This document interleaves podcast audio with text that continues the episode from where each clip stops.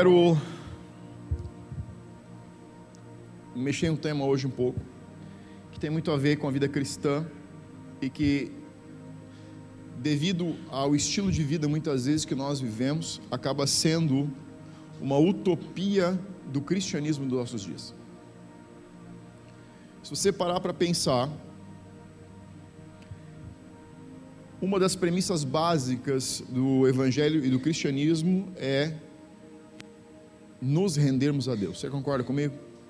Quando você fala de cristianismo, quando você fala de evangelho, você está entendendo que exige da sua parte, vai exigir da minha parte, uma rendição a Deus. Sim? Sim. Agora, por que, que esse é um tema que, de certa maneira, é uma utopia? Porque nós vivemos em uma, uma estação um ciclo, uma geração, onde somos forçadamente e determinantemente impulsionados para não render a nossa vontade. Tudo praticamente que você tem na sua vida trabalha para construir uma imagem de lute pelos seus direitos, lute por aquilo que você quer, lute pelo que você tem vontade, corra atrás, Escolha, escolha, escolha, escolha. Quem tem filho na faixa de seis anos para cima, sabe que eles são muito bons de argumentos, sim ou não? Minha filha, com seis anos e pouco, ela disse para a mãe dela: Mãe, é, eu quero ir com essa roupa no culto hoje. A Lídia olhou para ela e disse: Não, você vai com essa roupa. Ela olhou para a mãe e disse: Eu achei que eu tinha direito de escolher. A Lídia disse: sim, você ainda tem o direito de escolher, só não tem o direito de decidir. Mas você que lida com adolescentes, com jovens, sabe o quão eles são intensos naquilo que eles querem, sim ou não? Eles têm formatado numa idade muito prematura coisa que a gente não tinha com 20 anos. Está comigo ou não? É verdade. Você baixava a cabeça e dizia sim, senhor. Eles levantam a cabeça e dizem não, senhor. Não, senhora. com todo respeito, e às vezes até sem o respeito, mas eles mas o que é isso? Você consegue perceber que existe todo um movimento dirigido a formatar uma mentalidade de que você pode, deve e sempre terá opções de escolher. E é uma grande verdade. Agora, quando a gente começa a olhar para um cristianismo essencial, um cristianismo fundamental, um evangelho fundamental, você vai se deparar com uma utopia que é rendição. E quando você olha para muito do que as pessoas, do que o, que o que se vê hoje no meio cristão, são cristãos que querem entregar sua vida para Deus, mas não querem entregar sua rendição. Não é que falta amor, mas é tão confrontante andar em uma direção diferente que você todos os dias escolado. Sabe o que é ser escolado? É educado para andar. Que quando você lê na sua Bíblia sobre rendição, sobre entrega, sobre abrir mão da sua vontade, sobre não lutar pelo seu direito, esse parece ser um cristianismo impossível de viver. Parece ser um cristianismo atrasado. Parece ser um cristianismo que precisa ser reeditado. Uma Bíblia, como dizem alguns pregadores, que precisa ser reescrita para a nossa atualidade. A Bíblia, a Bíblia não precisa ser reescrita ela é a verdade absoluta de Deus. Você precisa de sabedoria para interpretar, mas ela é a verdade absoluta de Deus. A Bíblia é a palavra de Deus. Ela não contém a palavra de Deus. Ela é a palavra de Deus. E se ela é a palavra de Deus, ela é ontem, ela é hoje e ela é amanhã. Você concorda comigo? Amém. Então, quando a gente fala de rendição, quando a gente fala de é, entender que um relacionamento com Deus precisa ser baseado em entrega, em submeter-se à vontade de Deus. Muitas vezes a segunda pergunta, ou a primeira pergunta que vai fazer é, pastor, mas qual é a vontade de Deus? O que parece algo muito simples, mas na verdade revela a posição do nosso coração. Quando Deus fala sobre a sua vontade, quando a Bíblia traça o plano de Deus para a humanidade, quando Deus fala do seu propósito individual, quando Deus fala da coletividade como igreja, Ele nunca disse que você precisaria perguntar qual é a sua vontade. A verdade é que quando eu escuto a mensagem de que eu preciso me render à vontade de Deus, e a primeira pergunta que eu faço é qual é a vontade de Deus, é porque eu estou declarando que no meu coração existem ressalvas. E ressalvas significam uma entrega que não é completa. Sabe quando você está falando algo e alguém te pergunta, mas por quê? O porquê aqui não é muitas vezes um nível de entendimento, é um nível de resistência.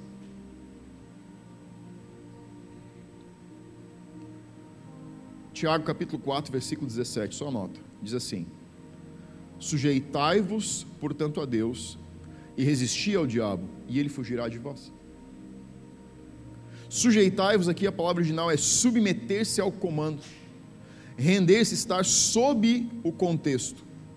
Dentro do contexto, fora do contexto militar, dentro de um contexto é, civil, o, o, o contexto é ceder e cooperar com o plano de alguém em detrimento do seu próprio. O que eu estou querendo te fazer entender é que a verdade é sobre quem nós decidimos submeter o nosso coração. Tiago, irmão de Jesus, disse: Sujeitem-se, portanto, a Deus e resistam ao diabo e ele vai fugir de vós. Você sabe onde está uma grande parte da luta dos cristãos hoje? Eles resistem a Deus e querem que o diabo fuja. Essa equação não fecha. A Bíblia diz: sujeite-se a Deus e o diabo vai fugir de você. Você não pode ver o diabo fugir quando você está resistindo à vontade de Deus para a sua vida. quando decidimos, dentro de nós, entrar em submissão, em sujeição, imediatamente, instantaneamente, a cobertura de Deus está sobre você. Quer parar de ter que lutar com o diabo todo dia? Vai para o lugar onde Deus está, porque o diabo já sabe que a briga com ele é perdida. É simples. Sabe que muitas vezes falta aproximação na sujeição, a submissão à vontade. Você sai de um lugar onde você tem que se desgastar, lutar, batar, lutar pesado para conseguir, para um lugar onde a, a, natureza da graça de Deus flui com liberdade. Sabe, às vezes a gente diz assim, as pessoas chegam e dizem assim, pastor, eu preciso que você ore por mim, eu tenho um negócio que eu estou aqui sonhando e planejando, eu, eu quero fazer, eu quero que Deus abençoe. A minha notícia sempre é triste, Deus não abençoa o negócio de ninguém. Deus abençoa o negócio que está de acordo com a vontade dEle. Se você perguntar para Deus qual é a direção de Deus para a sua vida, você vai ver isso fluir com graça.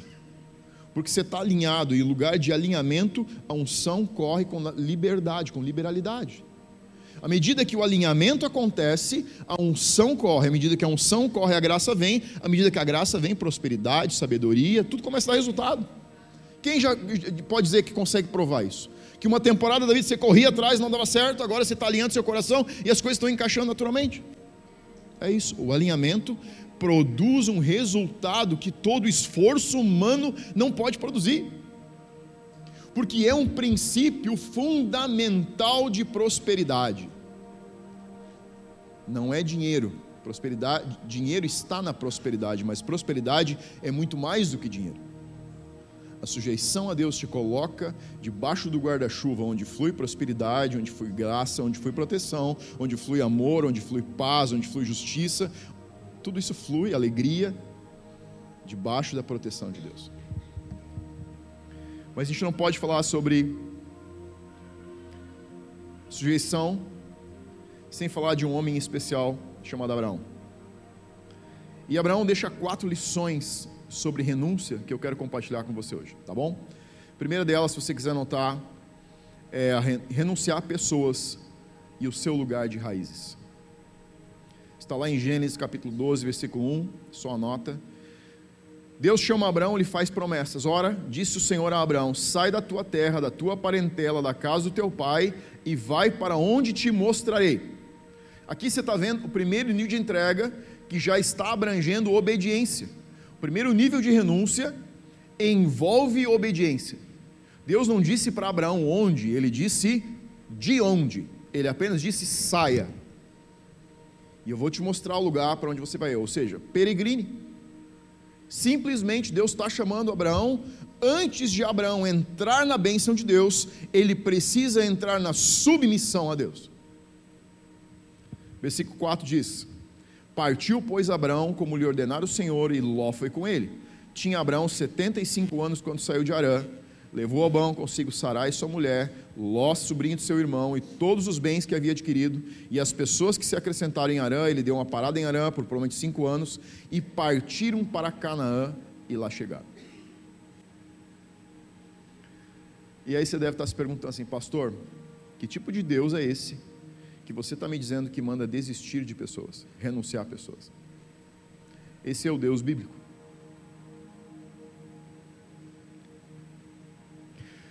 O Deus bíblico, o Deus da Bíblia, se você quer uma revelação pessoal de Deus, você precisa fazer uma renúncia pessoal por Deus. Quem não consegue renunciar, ou quem decide não renunciar, suas raízes e pessoas que estão nas suas raízes, dificilmente consegue entrar em um relacionamento verdadeiro com Deus. Mas, pastor, Deus não é aquele cara que quer fazer todo mundo andar unido. Não. Lamento, mas não. Se você ler a Bíblia, você vai descobrir que não. É só você olhar a história do, do povo saindo do Egito, entrando na Terra Prometida, quantas pessoas foram mortas nesse processo. E Deus não mandou abraçar todos os povos que estavam no território deles. Ele disse: matem a espada. Homens, mulheres, crianças. Você não precisa sair matando seus parentes, não. Não é isso que eu estou dizendo. Não leve essa informação desse jeito que ela não é verdadeira. O que eu estou dizendo é que em algum nível no seu coração precisa haver uma entrega, uma decisão por Deus onde você decide desligar. Onde você decide desligar. Você não consegue ter a sua revelação pessoal se você não tiver a sua entrega pessoal. E no começo isso vai fazer você se sentir só a gente vai te abraçar, a gente vai andar junto. Mas Deus é muito claro com Abraão, ele disse: Abraão, você vai ter, para ter a sua revelação pessoal, você precisa deixar a revelação que deram para você sobre mim. Sabe o que Deus estava dizendo para Abraão? Ele estava dizendo a Abraão: o que você sabe sobre mim, as informações que deram para você, a informação das suas raízes, é uma informação, mas não é a informação que eu quero te dar. Deus estava falando com Abraão e estava dizendo o seguinte: a primeira renúncia é a renúncia onde você vai entregar a sua vida para Jesus, mas não é só entregar a vida para Jesus, é também deixar o passado para trás. Você sabe onde que para muito do nosso cristianismo de revelação de Deus? Porque nós queremos manter passado, presente e futuro gente não consegue desligar, imaginar que Deus está chamando você para uma caminhada nova. Todo mundo ama coisas novas. Mas existem coisas novas que Deus quer te entregar, que vão depender do seu nível de renúncia das informações que te deram no passado.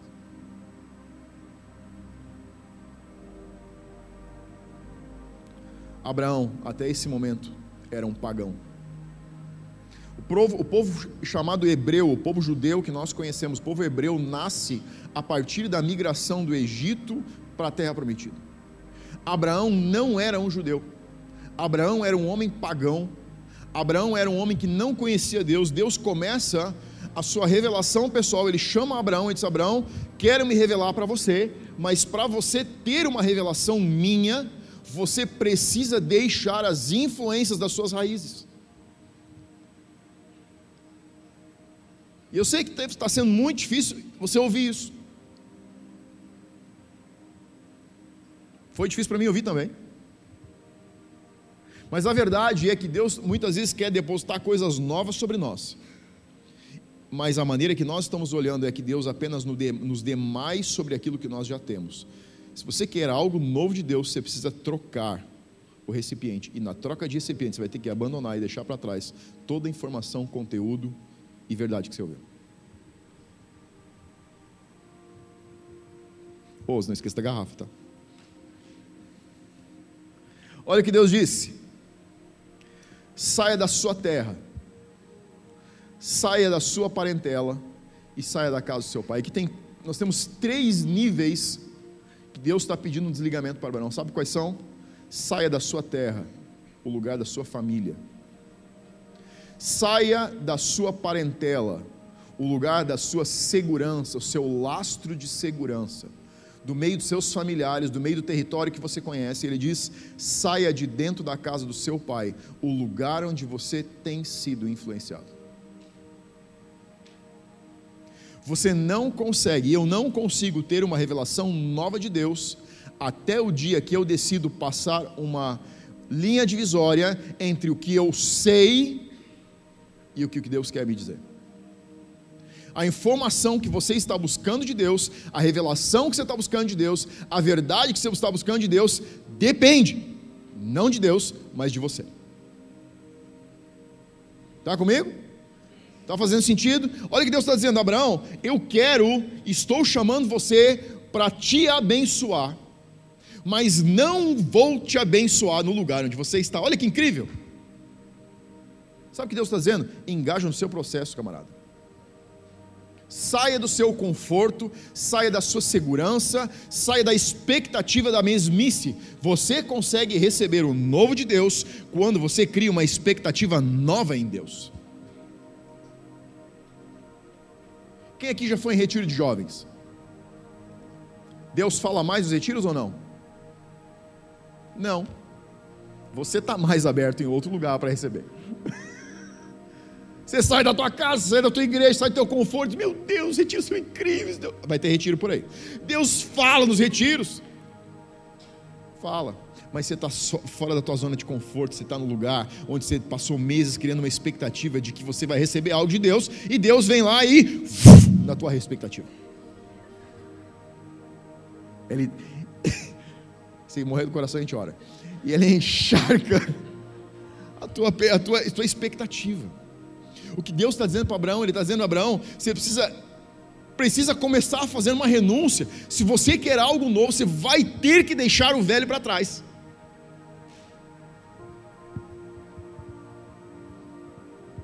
Deus está te dizendo para deixar o velho para trás.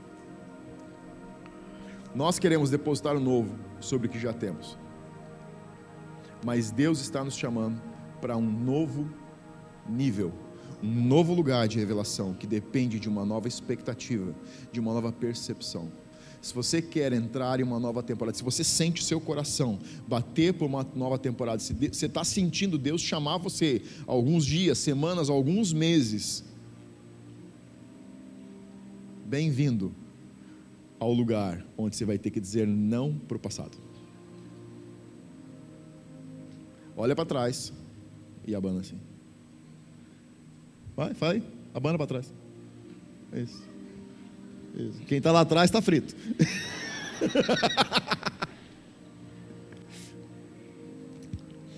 A gente mudou para casa nova tem alguns meses. E uma noite eu estava fazendo alguns cálculos. Quando você está construindo, você faz alguns cálculos todo dia para ver se a conta ia fechar ou não. E uma noite a gente conversando e, e, sobre tudo que a gente faltava fazer e o dinheiro já não estava chegando na conta. Ali disse assim para mim: Amor, estou tão feliz. Eu disse: Amor, com a casa nova? Sim, com a casa nova, com os móveis novos. Quando ela disse móveis novos, você sabe o, o barulho de disco arranhando? Na minha cabeça arranhou o disco, cara. Na hora eu relembrei aquela frase do Ratatouille: é, Esse aí sou eu. Dá para notar que eu tenho que dar um jeito na minha vida. Eu disse, como assim móveis novos? A gente está construindo a casa. É, o meu lado masculino, meu lado feminino é sapatão, meu lado masculino total. Estava dizendo para mim que a gente, que Deus está nos dando uma casa, a gente vai levar os móveis. Quem é homem aqui concorda comigo? Amém. E diz amém, a igreja diz amém.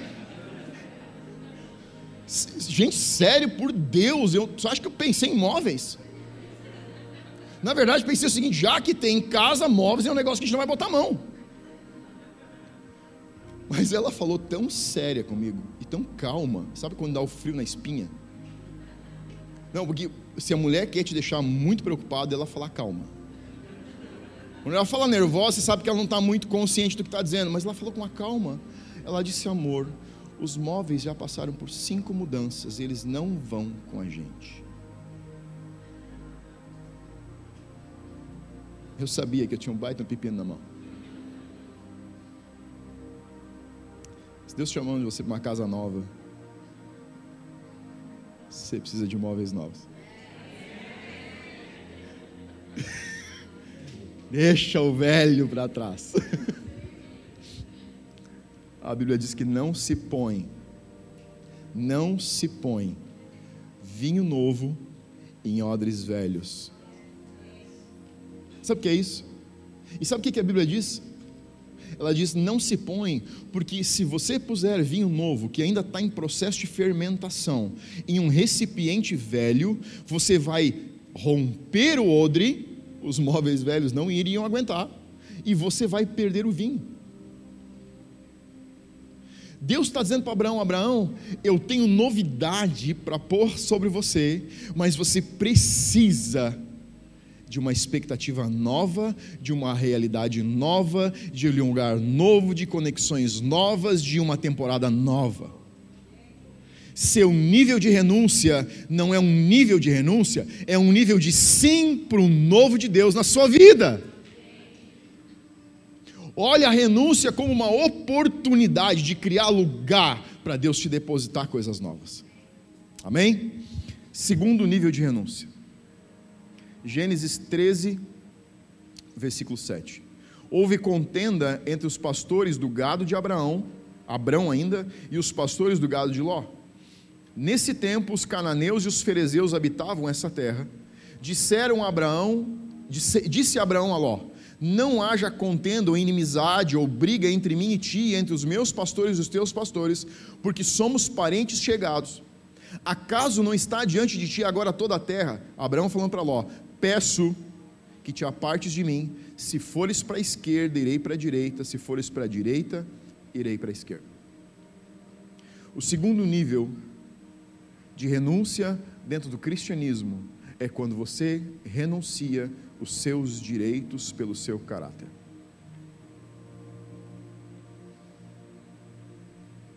Somos a geração dos direitos. Mas eu tenho direito eu quero correr atrás dos meus direitos, eu quero defender os meus direitos. Se você estiver sendo chamado por Deus para uma nova expectativa, um novo nível de sim para Jesus, vai envolver você abrir mão dos seus direitos, para estar na direção de Deus e não daquilo que a linha de justiça diz que você precisa.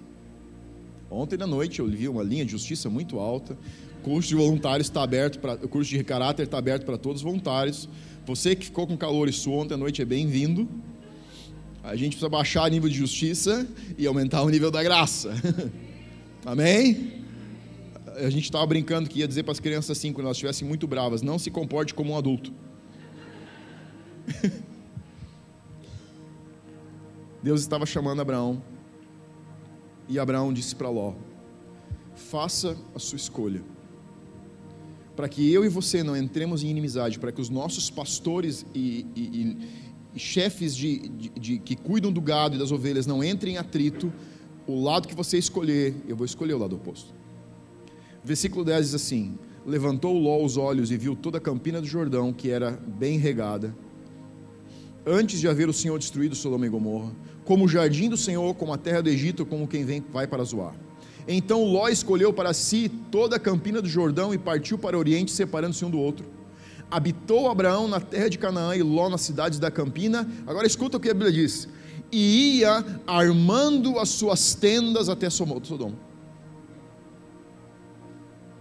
A Bíblia diz, Gênesis está dizendo que Abraão ficou com a parte pobre da terra, no meio dos carvalhos, em um território pedregoso de montanhas, e Ló olhou para as campinas, que eram, a imagem que a Bíblia diz é que elas eram como as campinas do jardim do Éden irrigadas, verdes, pastos à vontade. Mas não diz só isso, diz que Ló ia armando as suas tendas em direção a Sodoma. Ora, os homens de Sodoma eram maus e grandes pecadores contra o Senhor.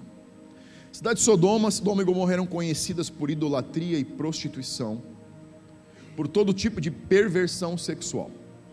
Sabe o que está acontecendo aqui? Abraão é um tipo de imagem de um cristão que não está confuso com relação aos seus direitos. Ló é o tipo de pessoa que está olhando para vantagens imediatas. O cristão verdadeiro não tem os seus olhos nas vantagens imediatas, ele tem a sua expectativa naquilo que Deus vai estar fazendo. Sabe que a caminhada com Deus vai colocar você em uma direção muitas vezes oposta àquilo que é a vida que o mundo está dizendo.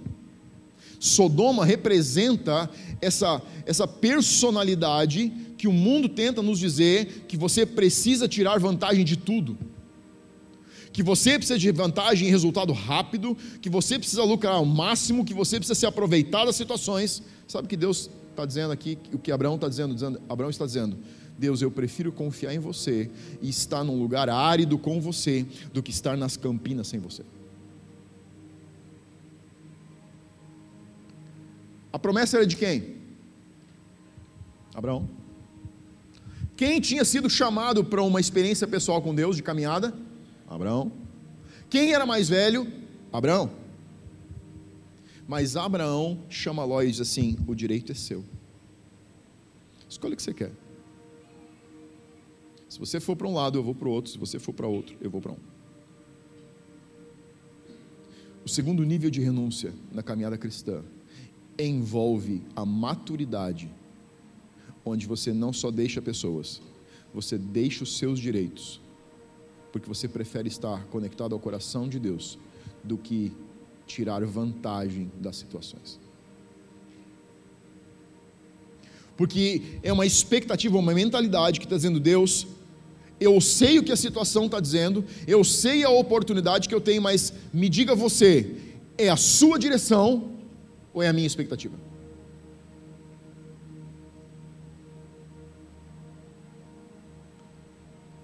Não faça negócios sem a direção de Deus na sua vida. Lucratividade ou lucro não é lucratividade. Quando Deus não estiver nele. Eu sei que você já está andando bem na contramão da sua expectativa muitas vezes. Mas aqui é onde muitos cristãos começam a fazer a confusão e começam a se distanciar daquilo que Deus chamou eles para viver. Isso aqui não é só sobre negócio, isso aqui é sobre qualquer oportunidade que cai na sua frente. Qualquer oportunidade que cai na sua frente, você precisa perguntar a Deus: isso aqui está na tua direção, isso aqui é algo que você tem para mim? Eu devo aproveitar essa oportunidade, eu devo, isso aqui é você que está trazendo, ou isso aqui é alguma coisa que o diabo está colocando na minha frente? nem tudo que é brilha é ouro. Você já ouviu essa frase, esse ditado? Nem tudo que reluz é ouro. Deus conhece o teu futuro. E eu sei que isso é uma grande crise porque a gente vive o direito de escolha. E na verdade vive junto com isso o compromisso da escolha. Quando Adão e Eva estão no jardim do Éden, Deus coloca eles no jardim, coloca todo o jardim à disposição, coloca uma árvore no meio do jardim e diz: Essa vocês não vão tocar. O que Deus estava fazendo? Dando o livre-arbítrio. Livre-arbítrio é direito de escolha. Mas direito de escolha envolve responsabilidade com a escolha. Quando que o pecado entrou no mundo?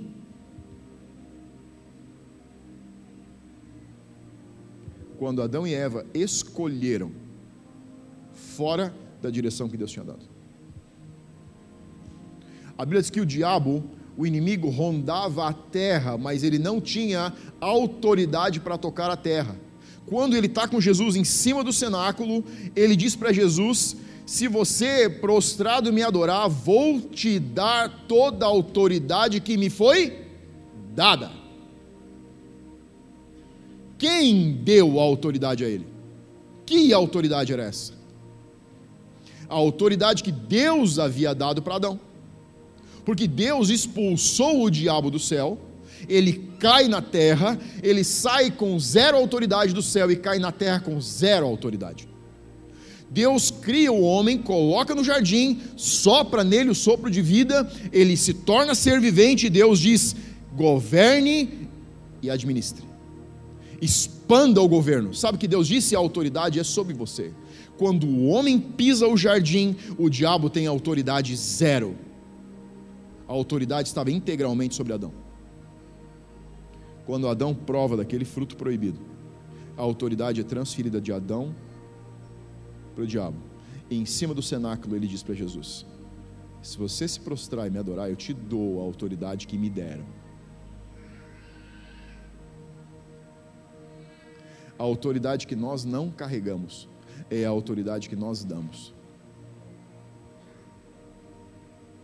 A autoridade que eu não carrego, que você não carrega, é a autoridade que você decide entregar.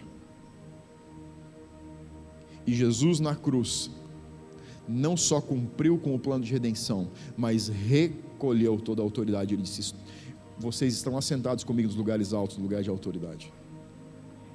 Mas todos os dias, pelas escolhas que fazemos, pelo estilo de vida que vivemos, pelos pensamentos que temos, pelas orações que fazemos, como nos relacionamos, os negócios que fazemos, nas palavras que falamos, nas frases que declaramos, nós entregamos ou recolhemos a nossa autoridade.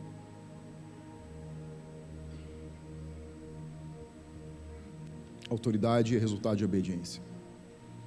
Ló buscava resultados rápidos, prazer instantâneo e benefício rápido. Abraão buscava submissão à vontade de Deus. Enquanto tomava suas base, decisões baseando-se na capacidade, outro ficava na dependência de Deus. Se nós não cuidamos, nos tornamos pessoas guiadas apenas pelo nosso olhar. Colocamos a nossa expectativa no nosso tino, na nossa é, perspicácia. Começamos a impulsionar as nossas famílias não fundamentadas nos valores cristãos, mas nos valores errados.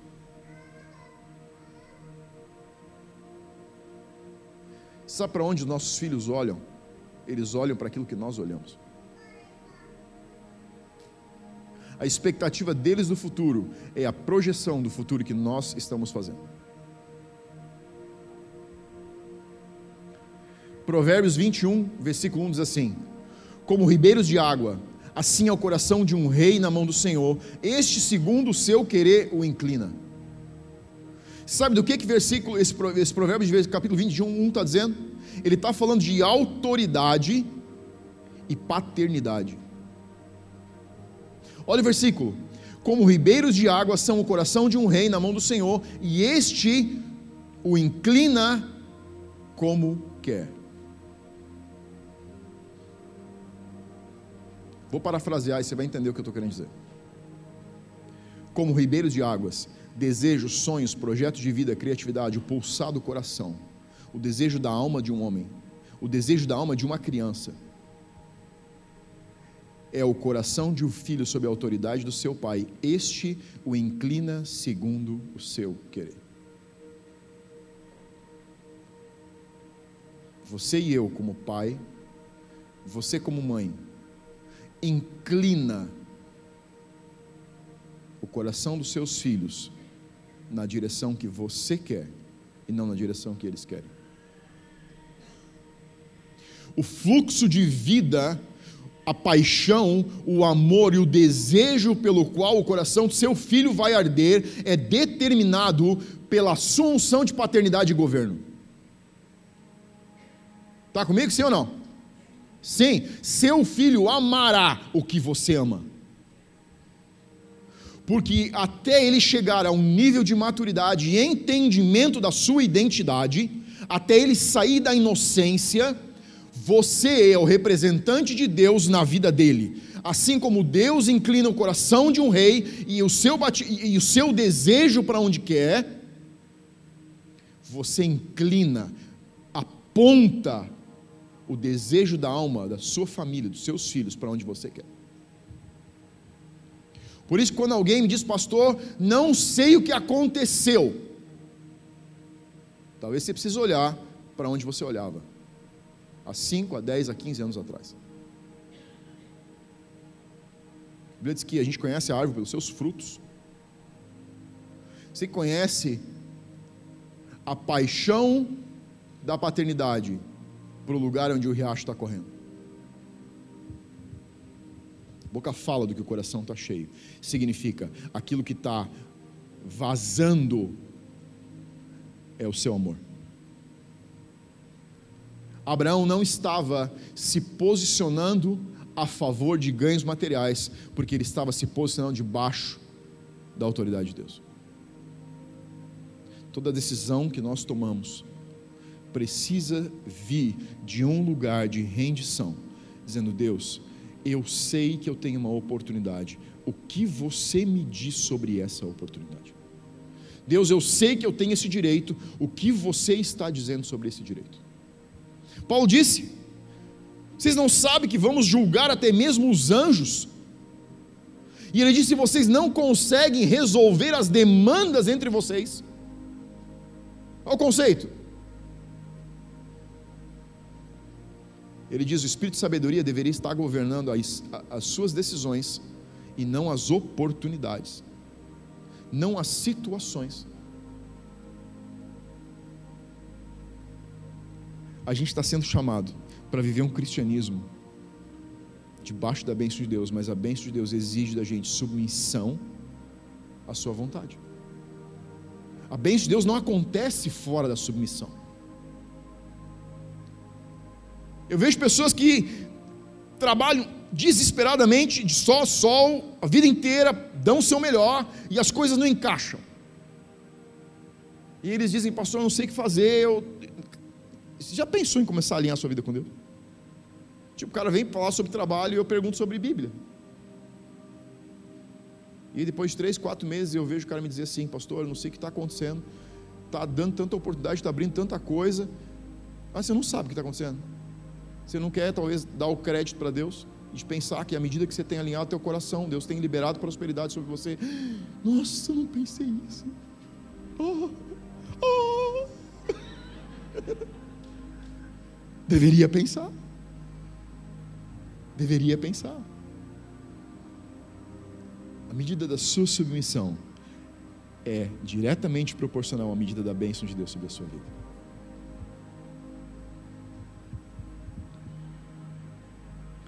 Terceiro nível de submissão e de rendição. Renuncie o caminho mais fácil. Gênesis 14, 18. Diz assim: Melquisedeque abençoou Abraão. Melquisedeque, rei de Salém, trouxe pão e vinho. Era sacerdote do Deus Altíssimo. Abençoou ele a Abraão e disse: Bendito seja Abraão pelo Deus Altíssimo que possui os céus e a terra e bendito seja o Deus Altíssimo que entregou os teus adversários nas tuas mãos. E de tudo isso lhe deu a Abraão o dízimo. Eu não vou entrar aqui, só vou dar uma volta por cima, mas a instituição da ceia com pão e vinho não era do Antigo Testamento. Ela é uma normatização, ela é uma, uma, uma nova aliança do Novo Testamento depois da última ceia. Jesus disse: A partir de agora vocês vão celebrar a ceia em memória de mim com pão e vinho, que nós fizemos hoje à noite. Mas olha só, nós estamos em Gênesis. Gênesis. Nós estamos no Novo Testamento? Se você conhece um pouco de Bíblia, você vai dizer que não. Isso aqui é Antigo Testamento. Qual é a legalização da adoração do Antigo Testamento? Pão e vinho? Não. Mas por que que Melquisedeque, esse sacerdote do Deus Altíssimo, traz pão e vinho para Abraão, no Vale dos Reis? Depois de voltar da batalha com os reis, recuperando tudo que era de Sodoma, que havia sido roubado. Sabe por quê? Porque sabe quem que Abraão encontra no Vale dos Reis? É Jesus. Jesus. Anjo do Senhor, se você depois olhar em casa na tua Bíblia, está com A maiúsculo. Anjo do Senhor em maiúsculo é Jesus. Sabe quem que Abraão encontra no Vale dos Reis? Jesus, o Senhor. E rei de Salém, Shalém aqui é rei de paz, rei de Jerusalém. Os manuscritos originais. Agora, o que me impressiona mais, além de que Jesus oferece esse sacerdote chamado Melquisedeque diz que não tem genealogia na terra, você não encontra história antes e nem depois de desse sacerdote chamado Melquisedeque, diz que ele não tem geração na terra, ele dá pão e vinho para Abraão, e Abraão faz o quê? Dá o quê? Dízimo. Quem disse para Abraão dizimar? Você não encontra referência de dízimo na Bíblia até Abraão. E dízimo não está na lei, porque a lei começa depois com Moisés. Sabe o que, que Abraão sabia? A nobreza em Abraão reconhecia que dizimar da sua riqueza era uma forma de adorar Jesus o Senhor. Dízimo não é o que você paga, dízimo é a sua maior adoração a Deus porque dízimo é uma rendição, é uma submissão, é uma entrega.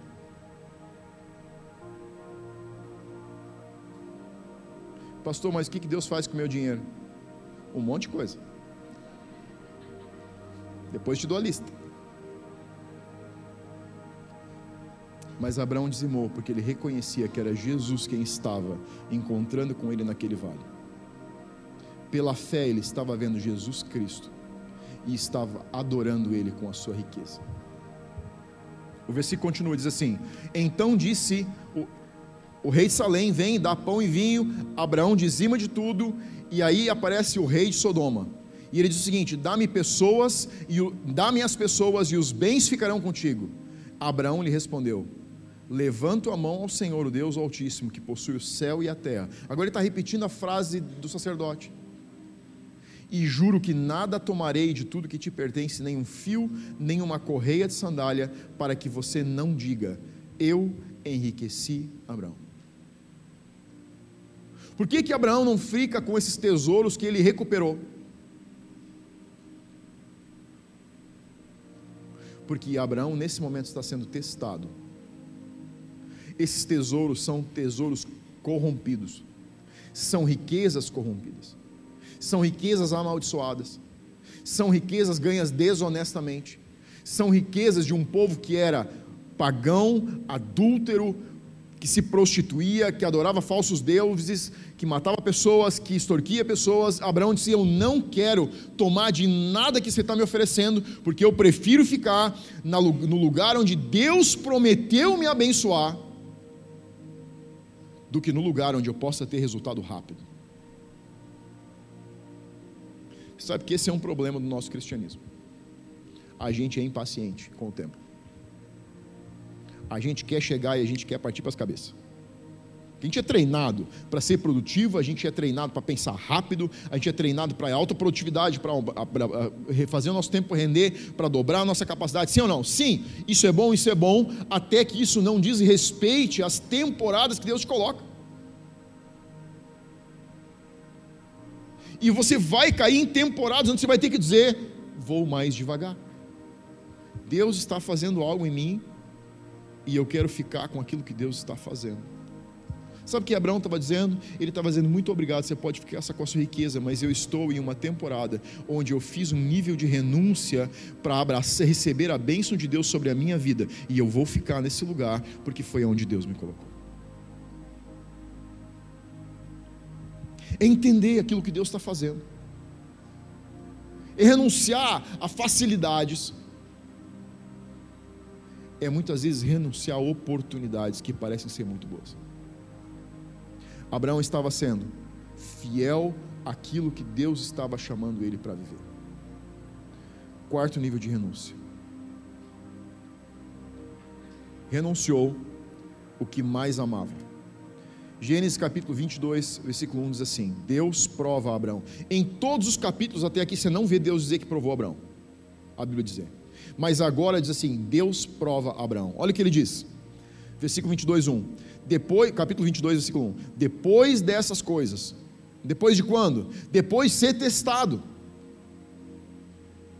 Pôs Deus Abraão à prova e lhe disse: Abraão, este lhe respondeu: Eis-me aqui. Acrescentou, acrescentou Deus: Toma o teu filho, teu único filho Isaque, a quem amas, e vai-te à terra de Moriá, Monte Moriá, oferece-o ali em holocausto sobre um dos montes que eu te mostrarei.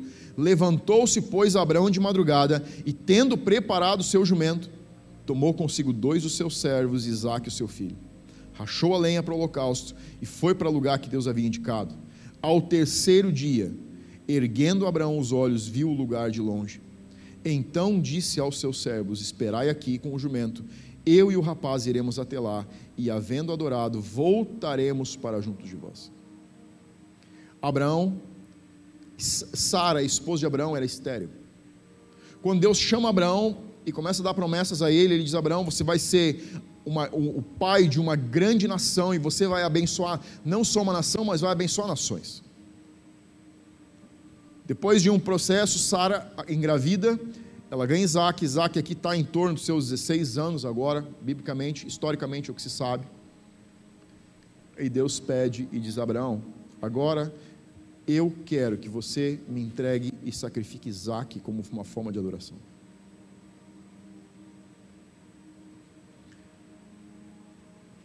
Você já pensou o que foram esses três dias? Na cabeça de Abraão.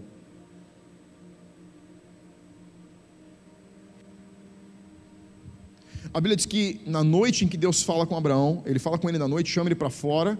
Era como Deus falava com Abraão: Deus tirava ele de dentro da tenda, tirava ele do conforto, tirava ele da segurança, colocava ele na rua e dizia: Abraão, quero falar com você. Abraão sai da tenda, quando ele sai da tenda, Abraão, Deus diz para Abraão: Abraão, eu quero Isaac. Vai até o monte Moriá caminhar de três dias. Quando você subir no monte, você vai sacrificar, vai imolar, vai matar seu filho e oferecer ele como holocausto a mim. Para vocês pode parecer um negócio assim fora da realidade. Mas Deus está em um processo com Abraão, e uma das grandes, das maiores ofertas dos povos pagãos eram um pai matar o filho primogênito. Deus nunca pediu um filho nunca pediu que alguém matasse o seu filho, porque isso era algo simplesmente é, hediondo para Deus. Abraão ainda não sabe que esse não é um pedido que esse Deus faz. Então, para esse homem que é pagão e que vem de uma, uma geração de pagãos, de pessoas que veem pais matando seus filhos e oferecendo como sacrifícios a deuses, isso aqui está validado na mente de Abraão. Quanto você acha que esse homem dormiu naquela noite? O como que você acha que foi a caminhada? Comece a imaginar o que foi aqueles, foram aqueles três dias de caminhada. Se for pensar quantas vezes Abraão deve ter abraçado Isaac, Isaac ter dito, pai, você está me abraçando tanto. Quantas vezes Abraão deve ter beijado o rosto do filho? O que ele fazia durante a noite, enquanto talvez o menino deitava nas suas pernas e dormia, talvez ele acariciava o cabelo do filho e dizia: Deus, você tem que ter uma outra maneira.